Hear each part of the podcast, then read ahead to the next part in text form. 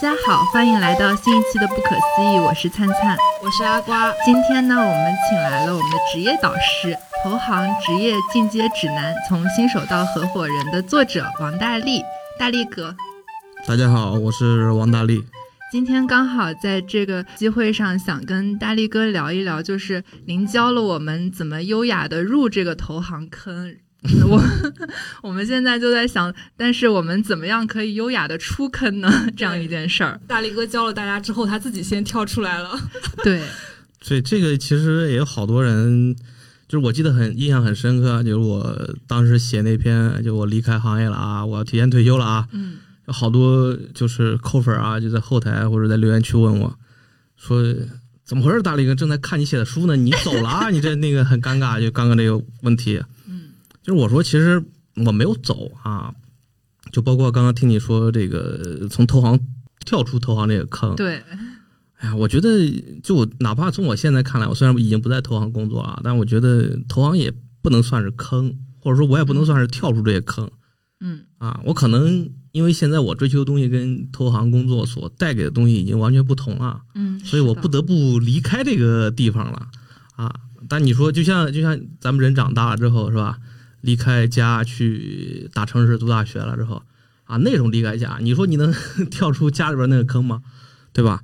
我觉得这个可能，在我个人的观点来，我觉得跳出坑这个说法可能不太合适。嗯啊，所以要用我自己的感受来说，我觉得目前来看，就我的职业，就投行职业，包括咱们所从事的这个金融行业，我都一直觉得是一个。挺适合年轻人加入的行业，对啊。至于说未来啊，像我这个年纪之后啊，或者说更年轻的、更优秀的，呃，未来想离开了或者无论什么原因啊，但我觉得就是用“出坑”这个词儿来表达的，可能大部分是他自己的原因啊，就是可能个人的原因啊，可能是在行业里边是吧？这个遇到其他的情况啊，但未必有一个共性的。说我们这个职业到了哪个时刻啊？工作七八年之后都得走了。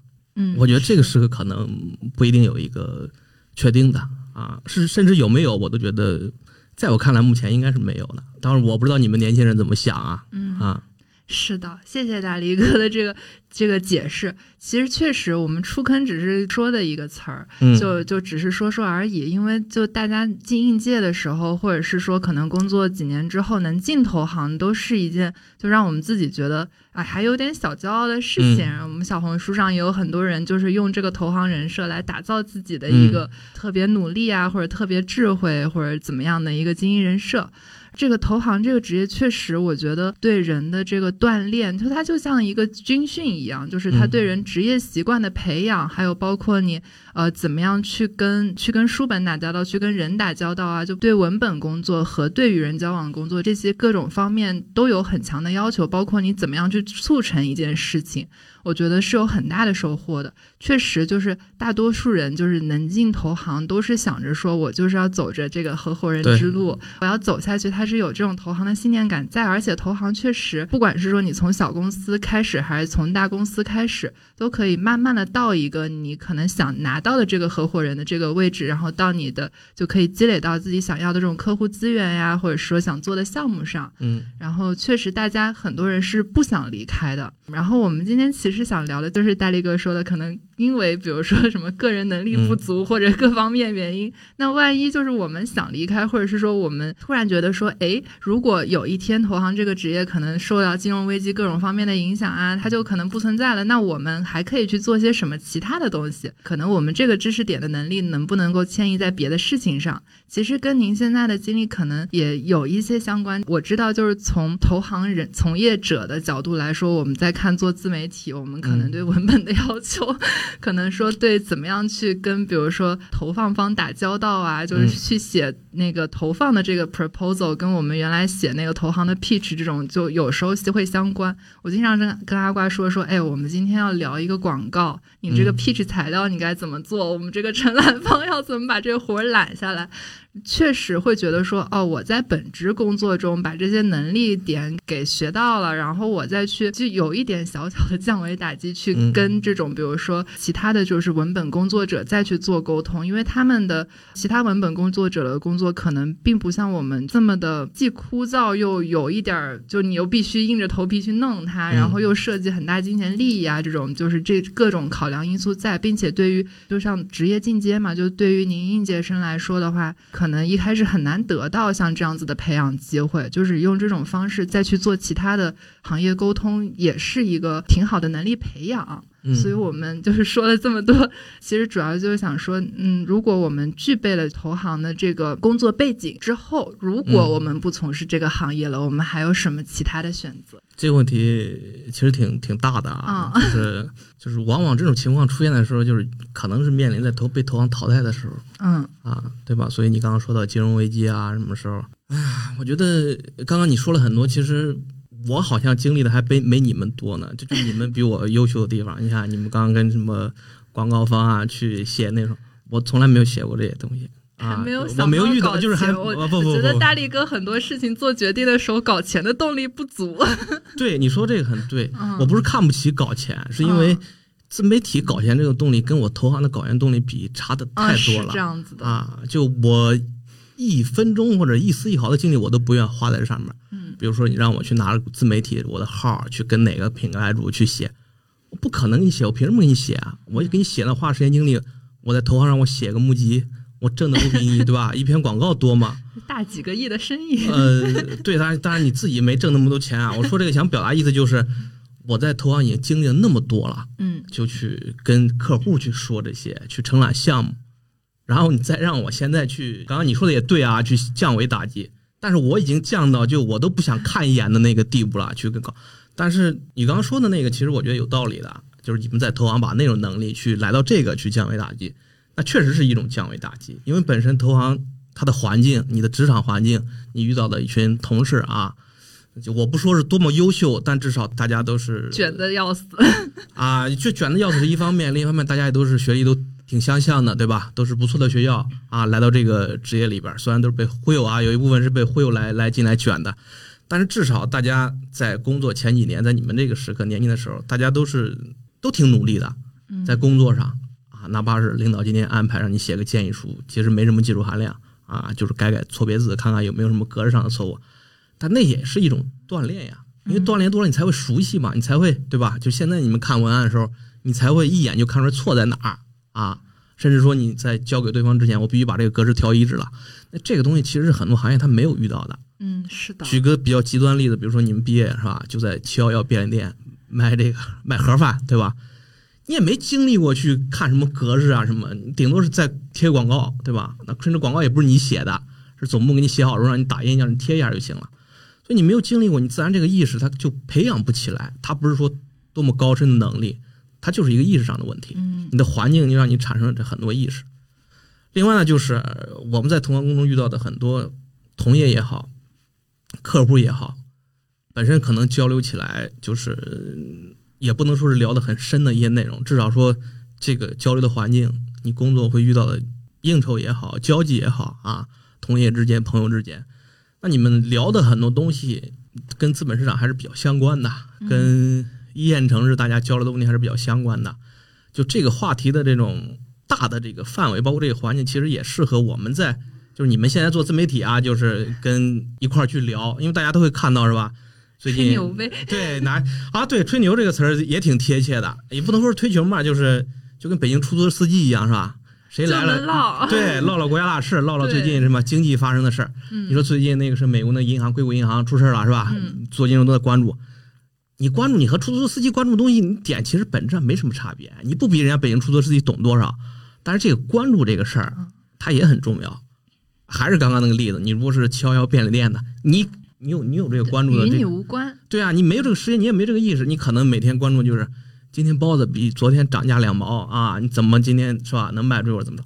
就那些事儿，我觉得这两个它可能给了我们一些，就是对同行从业者那些就是。略微比其他行业稍微好一点的这个更适应吧。嗯，我也有一个例子，就是很多也没多久，反正是我那时候还没离开行业呢。因为我这个自媒体经常在各大平台邀请我去入驻嘛，就我的账号。对，互联网公司也是很很优秀啊，在年轻人眼里面觉得是很优秀一个行业。是的这个甚至我公开都说过，就是他们一些运营跟我沟通起来，就让我感到很大的一个反差。就是我你们运营那些沟通能力，跟我投行实习生能力都比不了。真的啊、就是包括我们有时候一些文章什么交流啊，对，包括之前有一些那什么短视频吧，他来给我去去去去视频化，连个人名和头像都能给我对错了啊！就是这就让我们就是在我们这个行业里，就是你觉得卷有卷的道理。对，你就无法想象，你怎么可能把那么重要的事儿，人名啊和那个人脸给弄混了？就这这种能力，说实话，在我们这个行里面，你实习生如果出现这种错误，那你肯定你留用就别想了呗，对吧？你完全就没用心啊。但这种事儿就是在互联网上一个工作还好多年的，就给我打交道，就给我弄成这样。然后这个他甚至可能是他们那个平均水平，也不能说人家是优秀啊，或者说人家多差，就让我很就是这些错误嗯在他们眼里不是一个大事儿。对他们觉得是常事儿。对，所以这他那天跟他们的环境也有关，因为他嗯们不是一个真正的乙方，而投行是真正的乙啊，方。也有可能。但是他们就是那个事儿，他们后来跟我说，我说是不是我误会你们了？你们行业是不是这是我就倒霉啊，就遇到了？他不是，我们行业里面好多，我一个朋友也是互联网，他说我们这个行业确实很多这种事儿。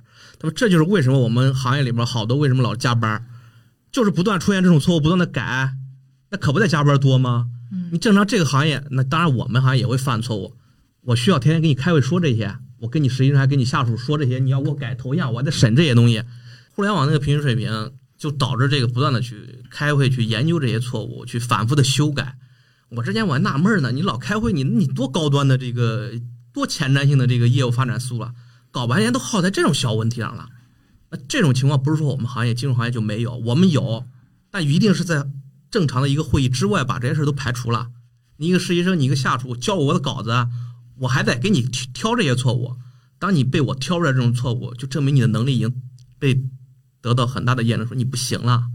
但是这种反而在另外一个行业里，作为一个正常的，甚至高频率发生的，不断的随着这个行业不断地往前滚动，这就是很就让我很觉得很很诧异的事儿。所以啊其实像其他行业更偏向于学徒制，然后投行嗯更需要你自驱力。其实很多时候我们也没有一个真正的带教老师，或者说带教老师会像大力哥写书一样手把手教你说，哎，你这个嗯东西该怎么怎么搞，就是你的职业路径可能是怎么怎么样的。我们都是得靠自驱力自己去学，比如说我们自己嗯去买本书去看，然后嗯这些东西都靠自己领悟，然后真的就是犯了错的时候，大概率容错率还是很低的。对，对，这也是卷的，也不知道说这个话好不好啊，但其实这也是卷的一种好的效果。嗯。如果没那么卷，可能我们行业也一样的，嗯。也大家也会在一个，你看，比如一些氛围比较国际化的公司里边儿，它可能容忍度就高一点儿，对，大家就不断的就这些小的问题，就是小的错误，不断的就耗着工作时间呗。这是一个我觉得也无法避免嘛，任何一个行业无法避免，只不过你市场化程度越高啊，你竞争越强啊，就是或者说我们说的卷的程度越高，可能这些就少一些嗯啊。除了这种我们常规搜的，比如说我们就真的不做投行，就跳出了金融行业之外的这条路，因为。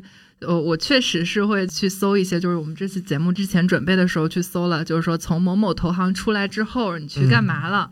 然后一般就是百度里完全没有答案，唯一搜到的一条说我从某某投行辞职去了小红书，就是开始做自媒体创业，就一般就是跟大力哥这种选择很像，因为确实嗯。你这些技能用来去做一个品牌的这种宣发呀，或者是说做它的初创，我理解不管是股权还是债权这两种都有很大的帮助，可能特别是嗯股权吧，你对行业还有一些理解，你说不定对上上下游的供应链还有一些认知，当然这是一种美好的幻想，对，然后可能你做的东西会比其他的创业者可能看起来更好看一些。对，我觉得可能会有帮助。除了这种之外，我感觉这你刚刚这个这个，咱们嗯先稍等再聊。你这个我其实跟你的意见不是一致啊，的。真的，我刚刚是在夸你们俩，我是觉得你们俩能力是是匹配的。但如果说今天咱们这个播客就是公开放着，更多人听到啊，就是嗯说到做股也好，做债也好，他们来自媒体，我其实不建议他们来。啊就是这个能力，就是刚刚你们说的那些东西，我刚只说的是一些通用的啊，比如刚刚说的那个呃交流啊，或者写东西啊，那个能力其实就是可能在自媒体眼里面觉得很不错啊，好像是这个降维来的，但这个东西在我们行业里边是最普通不过的了。嗯对吧？这是基础工作能力。你连个 PPT 都写不好，你还在这个行业里边，你能待得住吗？对吧？这在我们这个行里边是最普通的能力了。如果妄想我们一些同行、年轻的同行拿着这个东西来自媒体，觉得自己啊能活得下来，或者说活得很好，活得下来可能有很大几率，但是活得很好，就凭就我现在这个，就我已经深刻的感受到，不可能在这个领域里边活得很好。啊，两个情况啊，一这个领域本身你活得很好，也没那么好啊，就是我们这行业，就是你在这个金融行业里边，你如果干时间长了啊，你位置干得不错了，就还是刚刚说那个话题，你会发现也就那么回事儿啊。你这个自媒体领域，这是一方面，另一方面呢，就是自媒体领域也没有我们想象那么简单啊，没有那么啊光鲜，的，就是也不能说光鲜吧，我是说东西很多这个领域里边，他做这行的很多还是媒体出身的。就是人家也有自己原本那个职业圈子啊，包括那各种各样的东西，就是降维一定是你带着很强的攻击性，还有破坏性建设，就是特别强烈的，你才能去在新的领域里边儿去筑起自己的这个对，护你也得刚。好赶上啊了一波，就是某个新的媒体业起来的时候，你才对能做这事儿。你如果想拿着自己的基础能力去人家降维，还觉得自己能能筑那那降不了，对，那不可能，无非我们剪个视频，我们就死了。对啊，就无非就是在同等情况下，你们可能会好一点儿。这个是我一直担心的。为什么担心呢？因为确实有很多年轻人，他会在后台问我，啊，他会像你们一样，当然他说的更夸张。他说：“力哥，我也想你写公众号写那么好，我也想学，你咋咋弄的？”这种就是我一般连回都不会回的啊，就是就这个东西它没有什么，就是你说我投行我还能说，因为干那么些年了，我还能写本书。你这个东西就是创作这个东西，它是特别主观一个东西。你说我能告诉你怎么去写文章，你能写的跟我一样，那不可能的，对不对？不可一样，我能聊那这这种东西，你换一个人儿，我手把手教，我把稿子写好，你也不能聊，你也不可能聊的完全一致吧？就这个主观性的东西，我觉得是特别无法就是他就。是有就有，没有就没有对，。所以我为什么夸你？我说你们俩是本身可能就自带了一种没有没有啊主观性的能力什么的，让你们也是投行制造的假象。是，我觉得这种东西就是它不可复制的。嗯，我其实特别担心很多，特别你刚说小红，小红真的特别多。对啊，什么实习生甚至工作几年之后就在小红书上啊，我很厉害，我说是吧？就投行就那种特别讨人厌。啊啊，这个啊可能是一方面。发现其实很多，比如说我们做一些媒体账号，像您当时做，肯定是希望跟自己主业有一些协同作用，要不然的话，他真没有，真没有是吧？我从是为了发泄，对我从来没有想过我的号，到现在我也没想过跟我的跟这个职业有什么协同作用。嗯而且你说这一点，就补充两句，我如果当时就有这个想法，我肯定做不出来。嗯，我实话实说，就当你有目的性、明确目的性了之后，你会发现你的一举一动都已经变形了。你写什么字儿，你不要把读者当成傻子，别的哈。你想赚钱，你想那个啥，别人看不出来，那有什么看不出来？你是人，别人也是人。你写的你你满脸你的欲望都写脸上了，还觉得自己对方看不出来，这是不可能，跟皇帝的新装一样。嗯所以到现在，我到现在就我写东西什么，就是呃关于为了那个什么收入也好，为了那啥，我到现在都没有太太强的会刻意的那啥啊，明白。啊。就这种，你看很多跟我们行业有关的公，也有很多公众号，嗯你看那就完了脸上都写满了欲望，就是为了这也不是坏事儿。我对我没说这是坏事，对，我就是就是 就是一笑了之。对，就是每个人的目的是不一样的是的啊。就是这种目的，哪种目的能做得好呢？那我是通过那种方式出来，所以我觉得我那种方式是好的。嗯那也有人他是通过那种目的方式方式做出来，他可能觉得那种方式是好的嗯啊。你像他们卖方也好，买方也好，那很多其实他写东西就是为了打造自己的 IP 嘛，就是他们本身这个职业就是打造 IP，呃特别是卖方，对吧？就整天那不跟自媒体一样吗？嗯整天在网上发言发自己的研报，那不跟发自己的文章一样吗？骨子里其实是一样的啊。但是这样说来，他们的生活方式会不会就是比投行就更可持续一点？他们啊，嗯。这个就是因为其实他们嗯。像像您，比如说做投行，您主业是做投行搞钱，然后你嗯。副业你读读书做做分享，但他们可能主业跟副业就完全就是我读书、我分享、我搞钱这三件事情，我同时一天二十四小时都在做。他们会比我们更更轻松一点，因为他无论怎么做，都是在为同一个目标去往前走是的，啊，无非就是换了一个公司的平台，或者说自己的平台对，啊，就是更多考虑的是合规就行了啊。那我们其实它其实确实很难的，因为它不是同一个目标。是的，那我们做投行的，平常客户啊，对吧？这个监管啊，然后公司内部各种开会啊，它跟你的自媒体完全就是相反的。那些东西你都不可能去说，我说我今天去哪个客户了，啪啪拍一张照，你保密你都没没弄好是吧？这是我们最大的这个啊，合是的，是合规，风险。对，但问题就在于更深层的问题嗯。那我们做投行为什么要这么做呢？就是我们为什么要去像卖方一样去写我们同行去那个东西呢？就我，我就我个人的观点啊，那个本身就没有意义。你去说，你像自己的同业，你刚刚说那些啊，拆解财务报表什么的，那个去分享，我觉得没关系，肯定是会有同业圈子，或者说他想看这个了解的同行更年轻的，他会看的，他会关注的。我觉得你能把这一块儿就是分享给他们已经够了。但是如果说像卖方一样，他们或者说做自媒体做的比较好那种，分享个破圈儿，就我们用个自媒体标准、啊破圈儿，破破圈儿的意义就没有。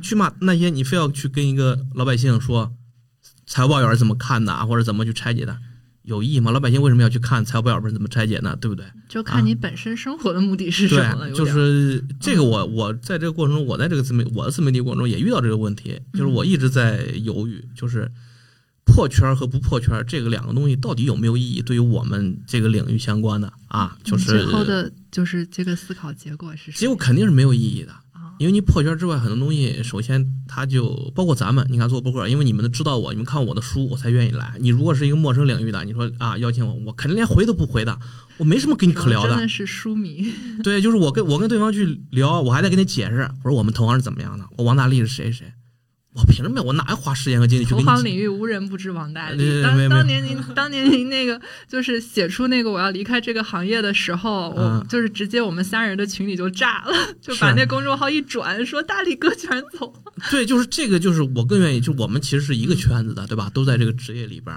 我不用再费把本来一句话就能说清的事儿，我恨不得必须得写一万字，我才让你了解清楚。这个是让我付出了极大的时间和精力。但是问题在于，我告诉你不知道，本来你不知道我的，我有意义吗？你在知道我之后有什么用吗？你又不在我这个领域，对吧？你未来又不想来这个行业，但凡你自己真的想来，我都不用告诉你，你自然就会知道我是谁了，对吧？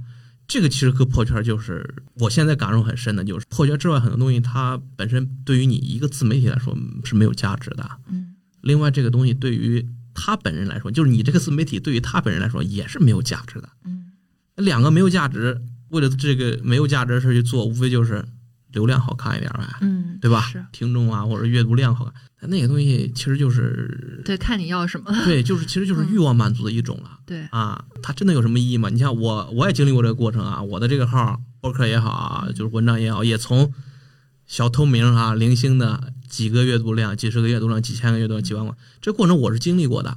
在前期，那个给我的满足感确实是很强的，看到自己一篇文章被很多人转，被很多人阅读。但是我早就麻了，真的麻了，就真的这这个东西。当然，我说你们现在可能觉得我是在在灌鸡汤啊啊，没有，它真的是没有任何意义啊，就是多几万。如果跟你，所以刚刚你提那个问题，为什么说好呢？就是如果跟你的本身是有交集的，比如你是做卖方的，那个东西同一个目标，它意义是很大的啊。但反而我们同行跟你没有目标，真的是毫无价值，嗯，就是虚荣感的一种满足。市场化选择的自由，就包括是说您自己去做自媒体，你就不需要这块牌照了。但是嗯你去做投资公司，你如果去了私募，你就不需要这块牌照，不需要公司给你的赋能，不需要他们再去奶你啊，怎么怎么样了。但是做投行的话，这嗯件事情看似是永远无法实现的。那肯定的，确实无法实现的。啊如果能实现，我就不不出来了，我就还在投行行业里边，确实无法实现的。就是，但是说到底，嗯投行其实更多有一点像平台在做事，对个人的努力啊或者各方面但是你说这个自由，我其实觉得投行那个它也没有那么，不自由。对对对，它也没有那么差。就是嗯当然你们现在这个职这就是工作年限啊，嗯还觉得就是不自由地方特别啊，多的啊挺多的。大家都是在但是再过个几年之后啊，就是发现这个牌照很好。对，就是也不是说发现牌上，你会发现你们还是挺自由的。比如说我在离开这个行业之前，我其实挺自由了。就在这个职业里边，我不需要像像年轻的时候要熬夜写材料。唯一熬夜的原因就是我可能在写我的公众号文章啊，就是呃，你说去承揽很多项目嘛，也没有那么，其实也没有那，我已经没有什么特别硬的 KPI，无非就是我今天想多挣点，还是想少挣点。说这个当然有点有点好像有点吹牛吹牛啊，随心所欲不逾矩是另外这肯定是这肯定是有的，就是到那个职级或者到那个工作年，你肯定会遇到这种状态的。你说你现在想象，就在你们两位想象，你觉得也其实也不错，是吧？包括我，其实现在回想，确实也不错，确实挺好的 啊抠。粉该多开心！大力哥熬夜都是为了抠粉。对，真的是，就是我不需要玩，还谁哪个领导给我写材料？开玩笑，我电话我都不会接你的。就是我喝多了睡觉，我手机就是静音，谁也找不到我啊！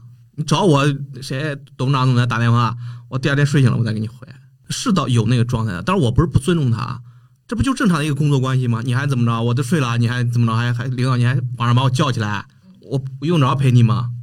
就你们会有那个时刻的，就这点其实已经是很自由了。那个市场化自由其实也已经满足了，因为你的收入多少完全就是你自己的努力啊，对吧？我愿愿意今年愿意多干点儿，多出来多跑点儿，我就跑。我今年我就不愿意挣钱，我就是拿基本工资，我也可以不跑的。这其实就是市场化自由。但是我那时刻也是为了自由，就出来之后啊，现在不能叫干自媒体啊。我甚至觉得我真的我对任何新朋友也好，老朋友也好，我说我现在就是无业游民啊，我就是不工作，就是这种 真的是那那种自由是什么自由呢？这种自由完全就是？你看，我给你们解释啊，我之前不是那个市场化已经很自由了，但是你在那个位置上还是有一些你必须得去的，就是你哪怕不是为了挣钱维护以前的客户关系，你还是必须得应酬的啊。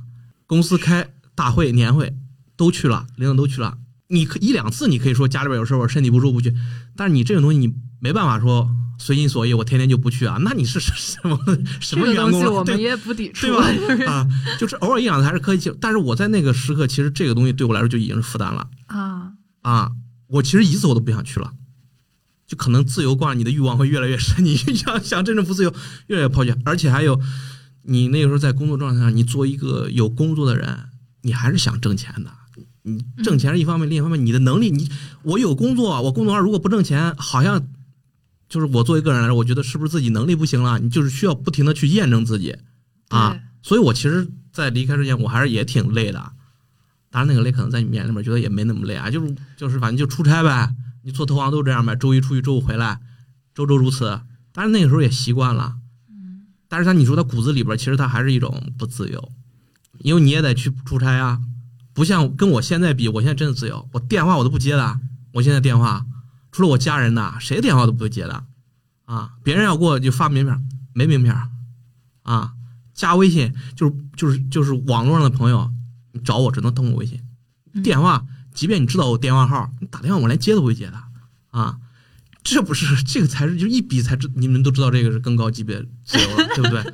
然后你说应酬，我以前在这个我在那个职级上，在那个就是行业那个那个应酬其实挺多的。嗯，对，你推掉只能推掉一些你可以推掉的，但是有一些你也必须硬着头皮去参加的。我现在零应酬，真的是零。当然，一方面没有人来请我了，就是你你没在那个位置上，很多位置上的一些应酬，他首先肯定是没有了。其次，就是我在现在我真的不把这个自媒体当做一个职业什么来说，就跟这个相关的啊，谁来请我吃饭，没空。就真的这种有点儿，当然可能在很多我们这个职业眼里面觉得有点傻，真的，这个我我是理解的。就哪怕换成以前的我，我也觉得我现在是有点傻，就是抛弃了以前那个啥。但是求人得人呗。对，就是这种田园生活对我来说，我现在是最大的享受、嗯啊！我是甚至有时候我有时候会带着孩子暑假什么的专门去，你看去年我就带着去爬山了啊！我那个时候我是真的享受去大自然去享受生活了。是的，那你说我之前在职业里边哪有时间去带孩子去去爬山啊，对吧？就这种来说，我觉得我也是为了自由。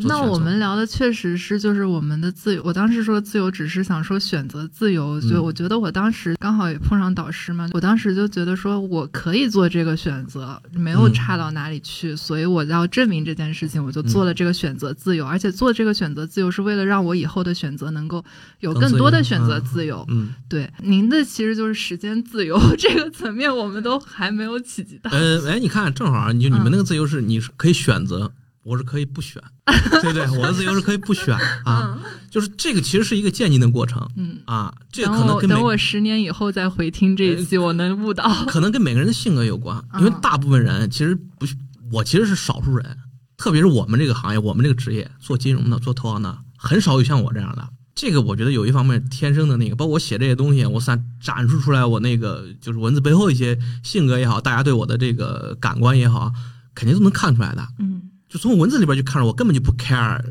一些物质方面一些那什么东西的。这就是真的是性格，这是不可模仿。我也不建议你们就非要就我的就一定好，不一定是好的。但是我到现在，你看我也没有工作一年多了啊，说出来是一个很伤感的一个那个啥。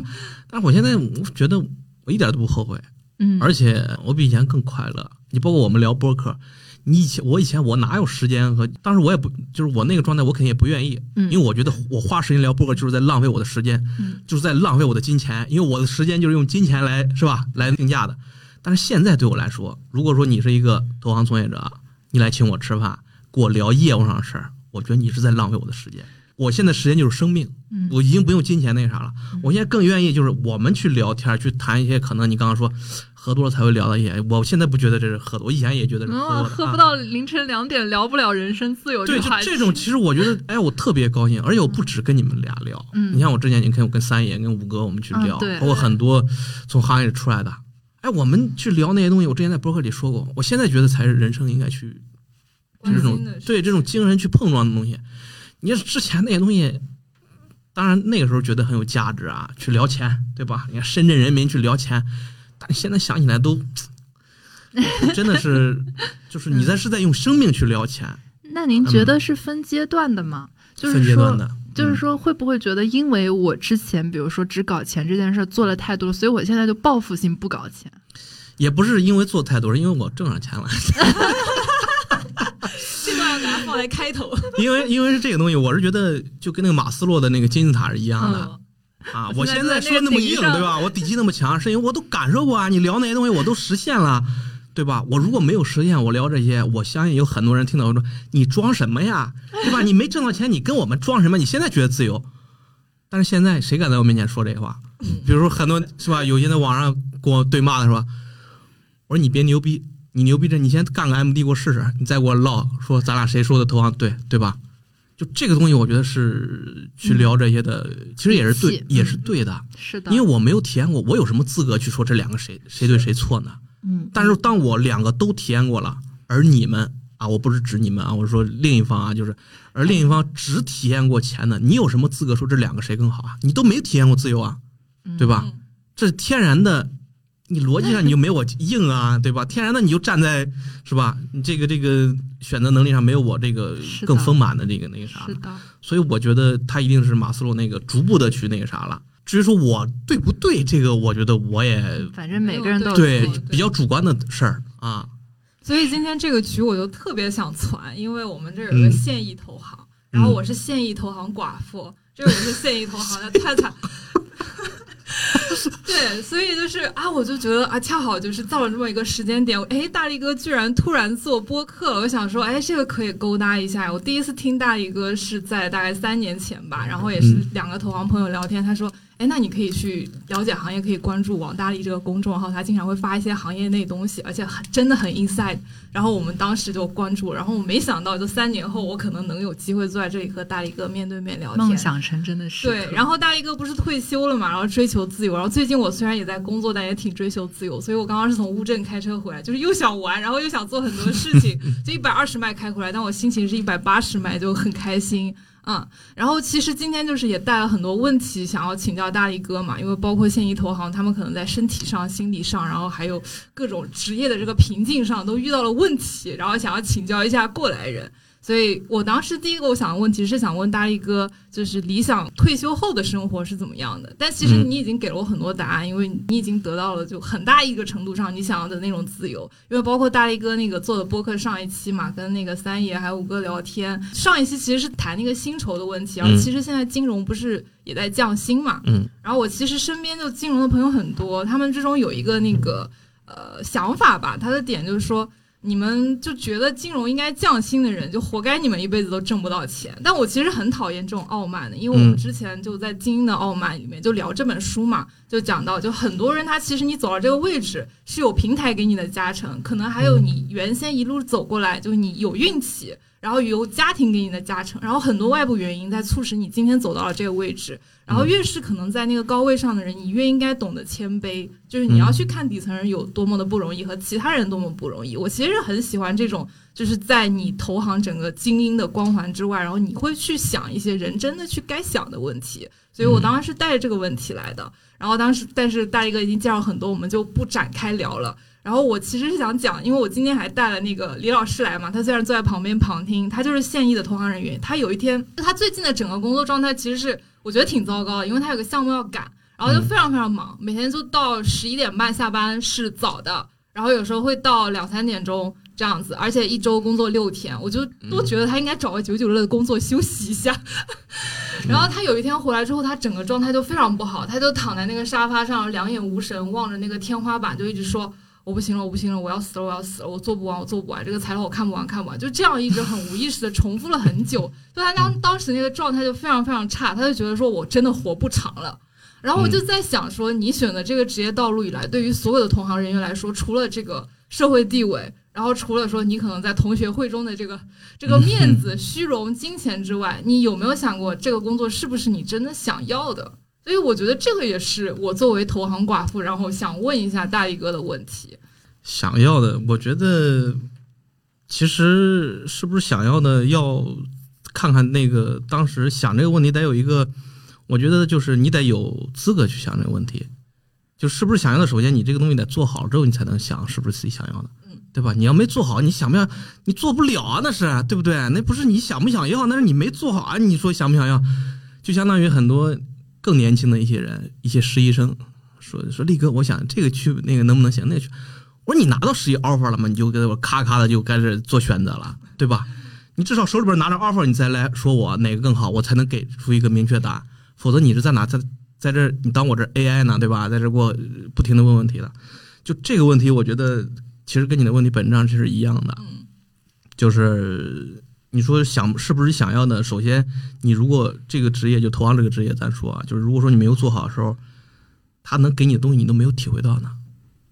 我这个其实是很现实的问题。之前我们其实就是在开播之前也聊这个事儿了，而且我本人也是一样，就是我在在那个时刻来临之前，我也会像刚刚你说的，就是那样情况，也没挣上啥钱，天天也在加班，整天领导安排着写这个写那个的，还出差。我那时候跟你们嫂子还谈着恋爱呢，你们嫂子给我生气啊，说别人谈恋爱是吧？周末出去玩了，你这成天爬项目那个啥的啊，就只好像整天没有出去玩过。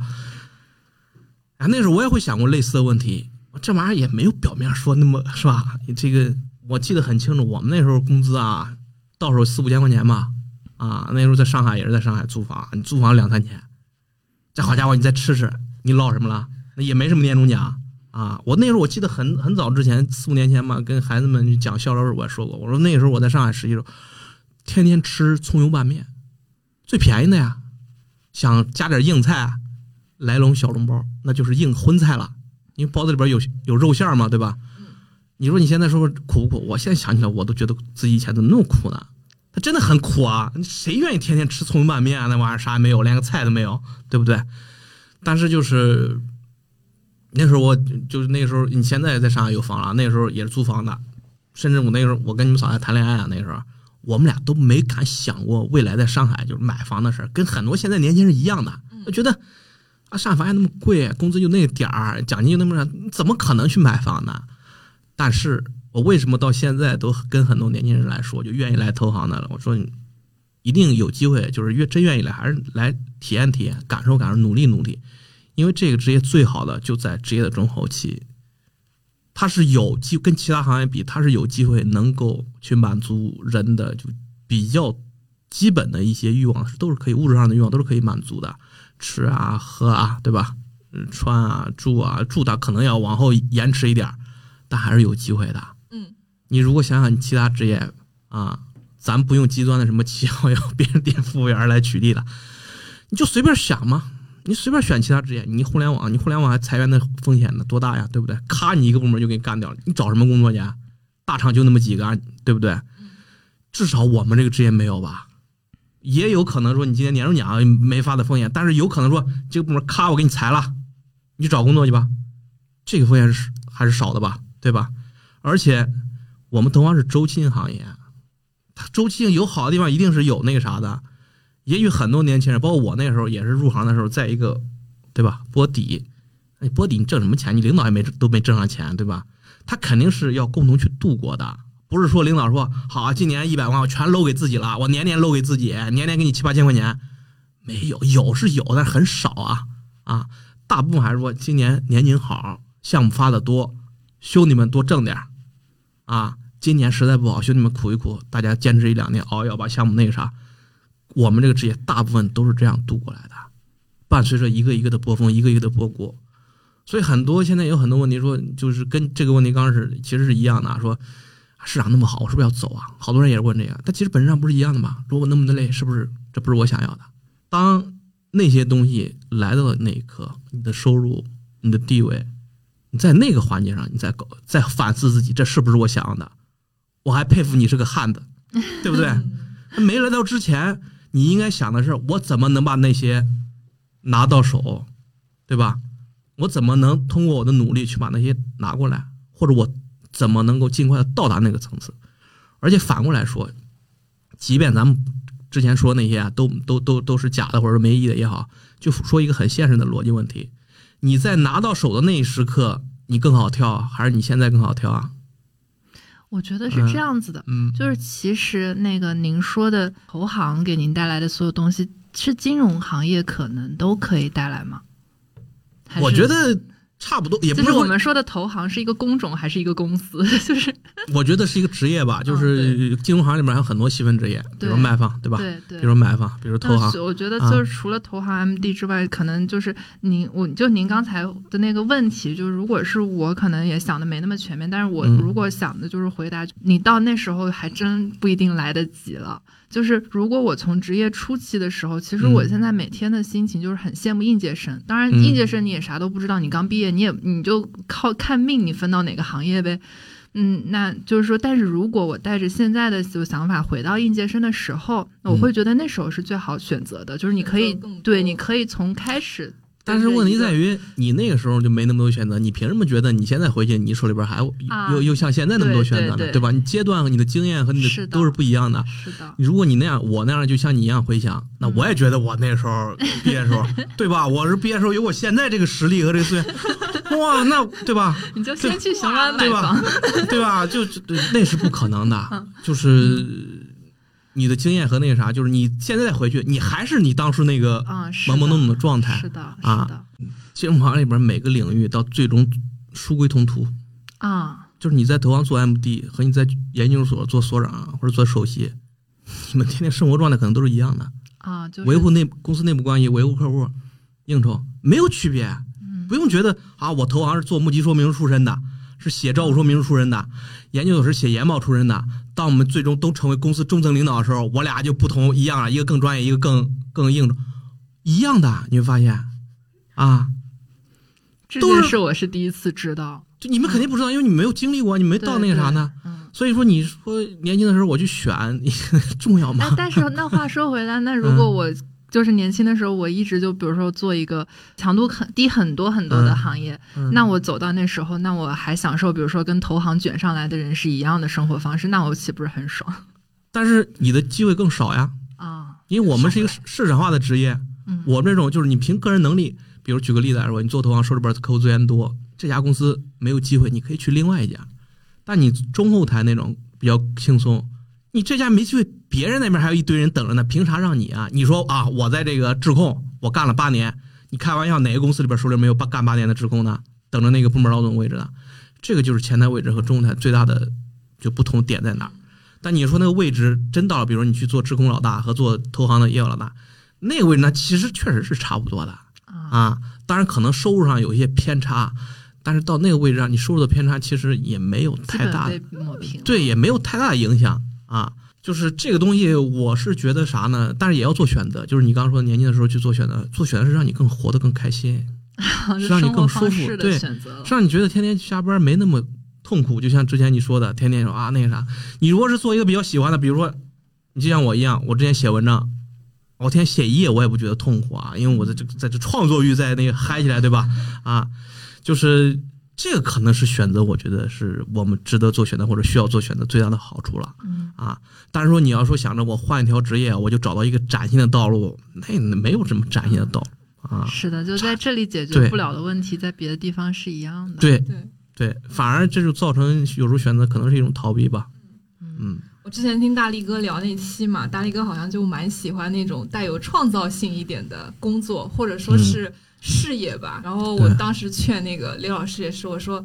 你何必这么拼呢？就是招股书，你尽力认真把它做好就好了。但很多事情可能不是你这个乘坐人员可以决定的，嗯，而且你的招股书也不会像其他文学作品那样成为传世招股书，对吧？就一瞬间的事情，没有必要说把自己就搞得这么痛苦不堪。然后，其实我今天来还带了那个我们听友的问题，但他的问题跟我们可能这些投投行的平静人员是相反的，他是从金融行业跳出去了，嗯，就他跟我们工作年限差不多，他跳出去之后呢，就觉得。现在客观来讲，他在一家企业的工作氛围也还蛮好，就各种方面，就外部条件都还可以。然后呢，他在跟他的其他同学，就都还在金融行业从业的人员聊天的时候，虽然金融的从业人员各种抱怨说他们现在年景不好啊，然后各种裁员、业绩压力大，巴拉巴拉巴拉，但是他会觉得说，哇，我突然好羡慕，然后我好焦虑，是不是我太早跳出来，我温水煮青蛙？而且他这个焦虑并不是一瞬间的焦虑，他是长时间的一种焦虑，就仅仅来源于说，可能其他他的同学和同龄人还在金融业里面卷生卷死，而他自己先跳出来了。然后他是想请教这个问题，就觉得这个问题是不是他自己的，还是他想法方面有什么？就是他自己的问题，真的就既要又要呗，对吧？就是这个东西，但是他那个感触啊，我觉得也是可以理解的，甚至不可避免。包括我其其实也有，我现在也会有这种感觉，就我会。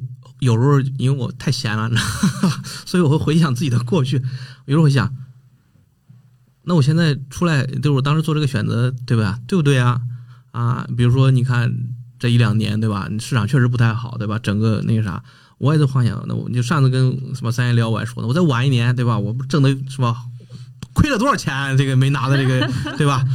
这个我也会想，但是他其实就是当你真正那个点想通，你到底为了什么你想通之后啊，这些都是。负面情绪，你就是他会来啊，但是你知道他是一些无关痛痒的东西，你把它消除掉，不断的去来，不断的消除掉就 OK 了啊。我说他的问题就在于他得去想通，就是他去选择现在这个方向到底是为了什么？你到底是为了那些收入？那不可能是为了收入和那个卷的程度去选择这个职业，肯定是有自己当时有自己的想法，对吧？他需要去不断的去坚持自己这个想法，就像我现在坚持我认为我是自由的一样的。啊，这个坚持可不是蒙骗自己啊！你得是真的，就是是不是为了这个来的？他也许当时那个选择是因为其他一些促使他临时做了一个不太，对吧？合适的选择，这也是也也有可能的。但关关键就在于他现在要去思考，到底是一个真实的想要的东西，还是一个因为一些啊，比如那个公司可能遇到 P u a 的领导了啊，方方面面可可能是这种原因促使他做了一个不那么明智的，他还是想回来的。这是不同答案会给出他这个问题不同的，我觉得那个看法啊，但是一定得想通这个问题。这个问题想不通之后，那他这个问题会这些问题会一直困扰他。是啊，嗯，谢谢大力哥的这个。就我想请教一下大力哥，就是你见过很多人走了还会回来吗？就这种例子多吗？无论是主观还是客观上，就比如说这个人走了。他有能力回来，让他真的回来了，或者有个人走了以后，然后他就是想再回金融行业，他真的还能回来吗？回金融行业可能这个事情其实很重要。就比如说做投行的人，可能做个几年投行，然后出去做董秘什么东西，他可能真的就就不会再回来了。但有可能是客观原因，说他我觉得很多就是他想回来，他就是客观原因啊。就很多做董秘这个选择也很多，特别是做股的，他会有的就是我现在，你说我那个有那个什么大猎如山嘛，对吧？对，里边就做了很多年的投行。啊，也是老 MD 了啊，然后现在是在董秘，还跟我聊这个问题啊，就是因为他去了董秘跟投行其实还是两个不太同相同的路线，就是你能看到很多有回来又不回来的，嗯嗯，我觉得就是就像他试个两试过两同两个不同道路，就他从投行做董秘，跟我从投行离开现在这个物业，我觉得是一样的，本质上是一样的。那我试过之后。我现在觉得我现在是对的，那很多人试过之后觉得我操，还是以前的那个投行那个状态更舒服一点啊。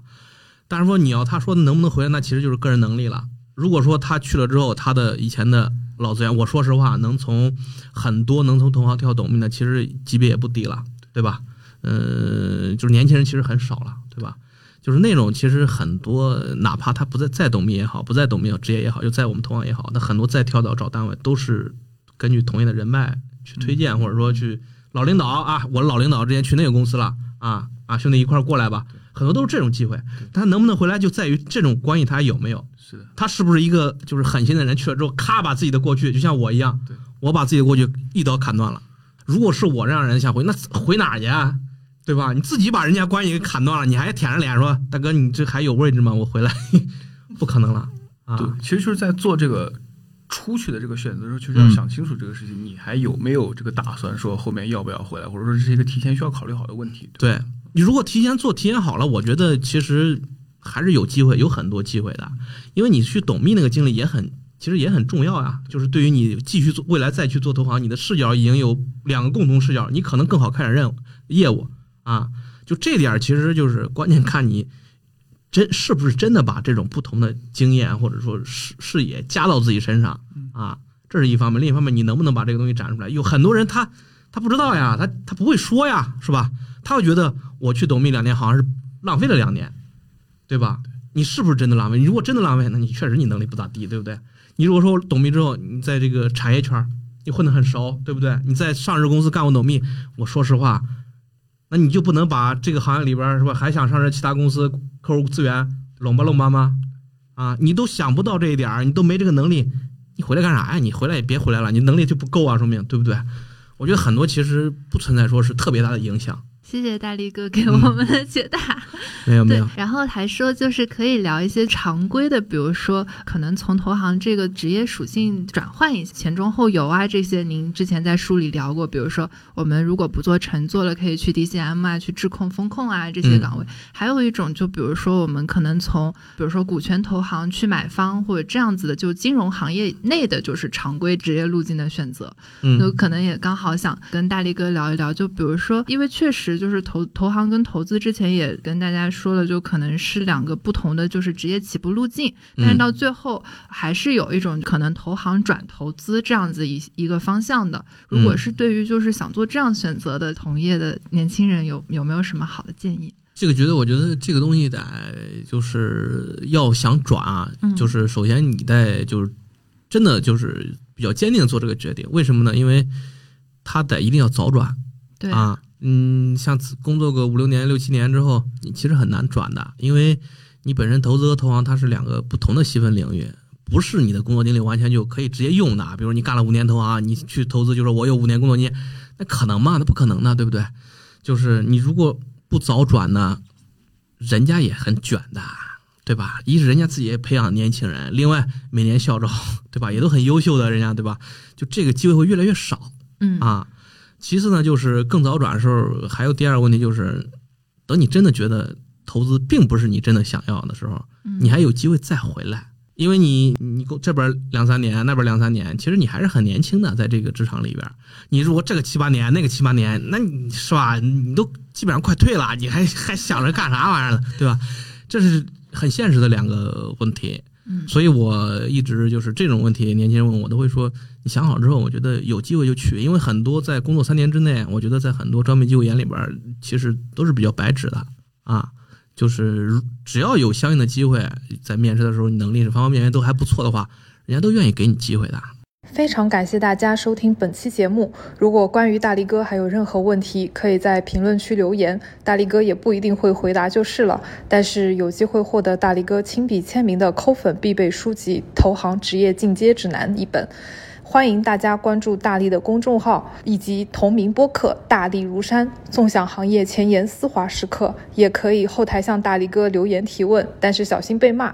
也可以加入大力如山知识星球，探索新的职业旅程。此外，还有夯青角丰富的相亲活动等待大家参与。同时，也可以在喜马拉雅、小宇宙、苹果 Podcast、QQ 音乐、网易云收听我们的节目。